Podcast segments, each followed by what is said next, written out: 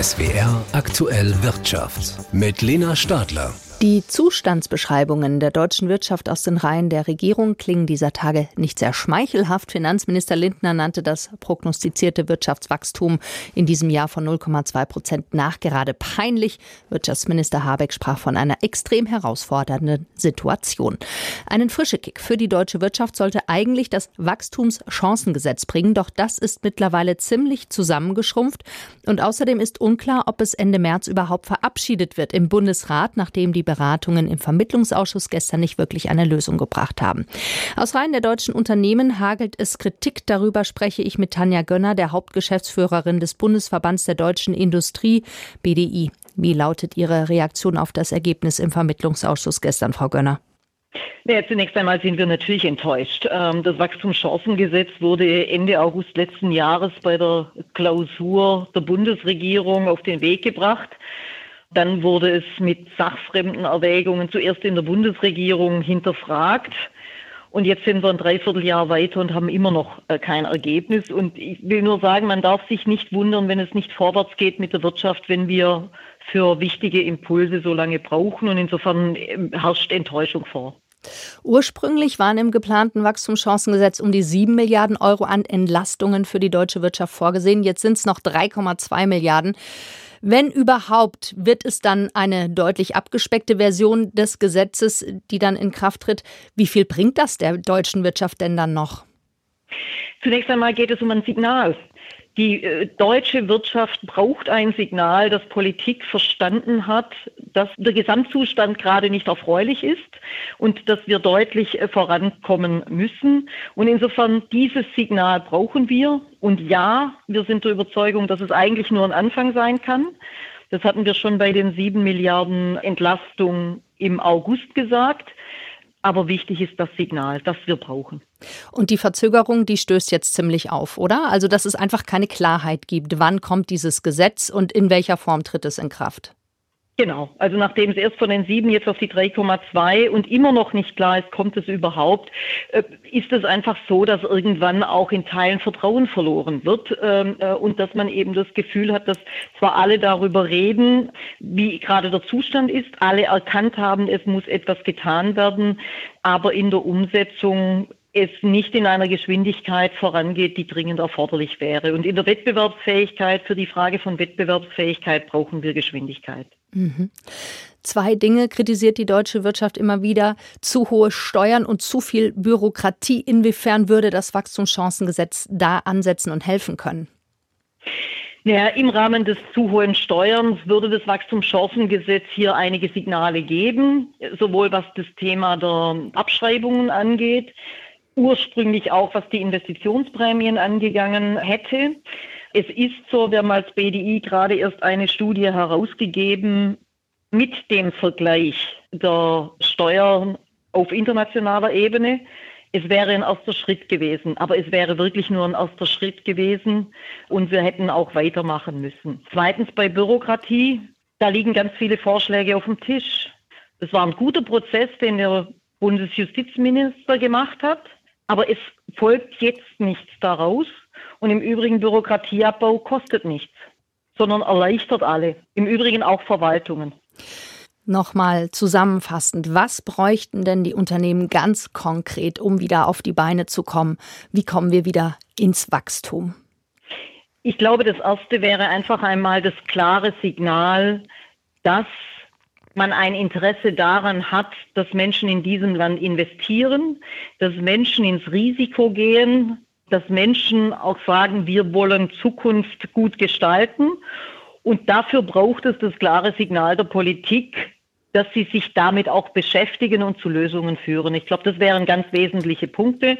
Und das Zweite, tatsächlich in der Regulierung, wenn man diese vornimmt, eine auf Vertrauen basierende Regulierung und nicht eine, die sagt, ich glaube, dass keiner sich an Recht und Gesetz hält, darum reguliere ich.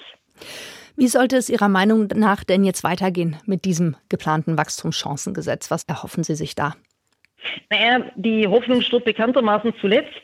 Zunächst einmal hoffen wir, dass es jetzt zügig geht. Der Bundestag soll ja darüber entscheiden äh, und dass dann aber auch der Bundesrat entscheidet. Und jetzt sage ich mal sehr deutlich, dass es aufhört mit dieser Hängepartie. Entweder wir wissen, dass es kommt oder wir wissen, dass es nicht kommt. Letzteres wäre sehr unerfreulich, aber weitere Hängepartien führen dazu, dass Vertrauen verloren geht sagt Tanja Gönner, die Hauptgeschäftsführerin des Bundesverbands der deutschen Industrie. BDI, mit ihr habe ich gesprochen über das Wachstumschancengesetz, das weiter auf sich warten lässt. Vielen Dank, Frau Gönner, fürs Gespräch. Gerne geschehen. Die Zukunft der Autos sirrt leise vor sich hin. Ab 2035 sollen in der EU keine Autos mit lauten und schmutzigen Verbrennermotoren mehr zugelassen werden. Die europäischen Autobauer investieren deshalb viel in die Entwicklung von E-Autos, etwa Mercedes aus Stuttgart. Dort hat man sich sogar vorgenommen, schon vor 2035 nur noch auf E-Autos zu setzen. Allerdings immer mit dem Zusatz, wo die Marktbedingungen es zulassen. Offenbar sind diese Bedingungen derzeit nicht ganz so eindeutig. Bei der Bilanzpressekonferenz heute hat der Hersteller seine Erwartungen an die E-Mobilität deshalb heruntergeschraubt, wie Geli Hensoldt aus der SWR Wirtschaftsredaktion berichtet. Das eine tun ohne das andere zu lassen. So lässt sich die Botschaft von Mercedes-Chef Ola Kelenius zum Thema E-Mobilität zusammenfassen. Der Luxushersteller, so Kelenius bei der Vorstellung der aktuellen Geschäftszahlen heute, setze deshalb auch weiterhin auf den Verbrenner. Bei Bedarf soll dieser bis in die 2030er Jahre angeboten werden. The customers can also feel comfortable to get top-end product in both categories. Kunden und Investoren könnten darauf vertrauen, von Mercedes in beiden Segmenten weiterhin Top-End-Produkte zu bekommen, so Kelenius. Bis 2030 rechnet Mercedes damit, dass rund die Hälfte der verkauften Pkw E-Autos oder Hybride sein werden. Damit schraubt das Unternehmen seine Erwartungen beim Umstieg auf die E-Mobilität herunter, meint Michael Gerster von der Zeitschrift Automobilwoche. Das ist eine deutliche Aufweichung der bisherigen Ziele. Das heißt, die neue Devise ist eigentlich taktische Flexibilität, so hat er es genannt. Man will eigentlich durchaus Verbrenner noch bis weit nach 2030 verkaufen können. 2023 hat Mercedes zwar deutlich mehr E-Autos verkauft als noch 2022, ihr Anteil aber ist nach wie vor gering, liegt aktuell bei 12 Prozent. Die EU hat eigentlich beschlossen, dass ab 2035 keine neuen Verbrenner mehr zugelassen werden sollen. Autoexperte Gerster allerdings sagt, das ist vermutlich auch nicht in Stein gemeißelt. 2026 äh, soll ja hier eine Überprüfung der Ziele nochmal stattfinden. Und ich halte es für durchaus wahrscheinlich, dass es zu einer gewissen Aufweichung kommt. Und das würde natürlich auch für Mercedes zum Beispiel bedeuten, dass man im Wettbewerb besser aufgestellt ist, denn man kann dann länger Verbrenner verkaufen und die bringen ja im Moment noch hauptsächlich das Geld. Letztes Jahr lag das Betriebsergebnis von Mercedes bei knapp 20 Milliarden Euro. Das sind vier Prozent weniger als 2022.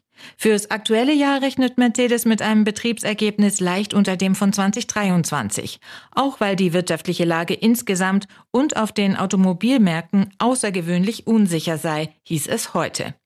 Am langfristigen Ziel einer CO2-freien Mobilität will der Konzern dennoch weiter festhalten, versicherte Kelenius. In den nächsten Jahren will Mercedes deshalb weiterhin viel Geld in die E-Mobilität stecken, in bessere Batterien, die Ladeinfrastruktur und neue E-Autos investieren. Aber klar sei auch, so Kelenius, der Wandel hin zur E-Mobilität verlaufe nicht geradlinig, sondern es gehe auf und ab. Und eine ganze Weile wird der Verbrenner vermutlich auf diesem Weg noch mit dabei sein. Ein Beitrag von Gili Hensoldt. Pendler müssen sich in der kommenden Woche wieder auf Streiks im öffentlichen Nahverkehr einstellen. Die Gewerkschaft Verdi hat in fast allen Bundesländern Arbeitsniederlegungen angekündigt. Je nach Bundesland werde an unterschiedlichen Tagen gestreikt meist ganztägig und für mehrere Tage, teilte Verdi mit.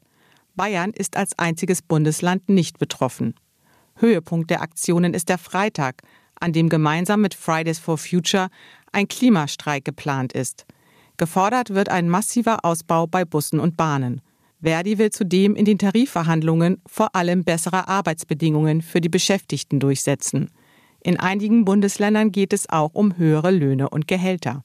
Bereits am 2. Februar hatte die Gewerkschaft den Nahverkehr nahezu bundesweit bestreikt, um den Druck in den Tarifverhandlungen zu erhöhen. Aus Berlin Katharina Trümper. Und auch in einem anderen Tarifkonflikt ist weiter keine Einigung in Sicht. Die Fluggesellschaft Lufthansa hat im Streit mit der Gewerkschaft Verdi über einen neuen Tarifvertrag für das Bodenpersonal ein neues Angebot vorgelegt. Die Gewerkschaft bezeichnete das Angebot aber sofort als keinen großen Wurf und man werde nun über weitere Schritte beraten. Das Bodenpersonal der Lufthansa hat in diesem Konflikt bislang zweimal je einen Tag lang gestreikt. Und wir kommen noch zur Börse. An den Aktienmärkten hat der Chiphersteller Nvidia die Kurse nach oben getrieben. Die Euphorie um die Möglichkeiten der künstlichen Intelligenz haben den Frankfurter Aktienmarkt heute erneut auf Rekordstände getrieben.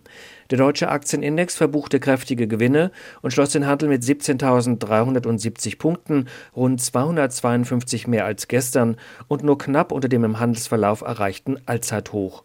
Auslöser ist der neueste Geschäftsbericht des amerikanischen Chipherstellers Nvidia, der sich auf KI-Halbleiter spezialisiert hat und in diesem Bereich Marktführer ist.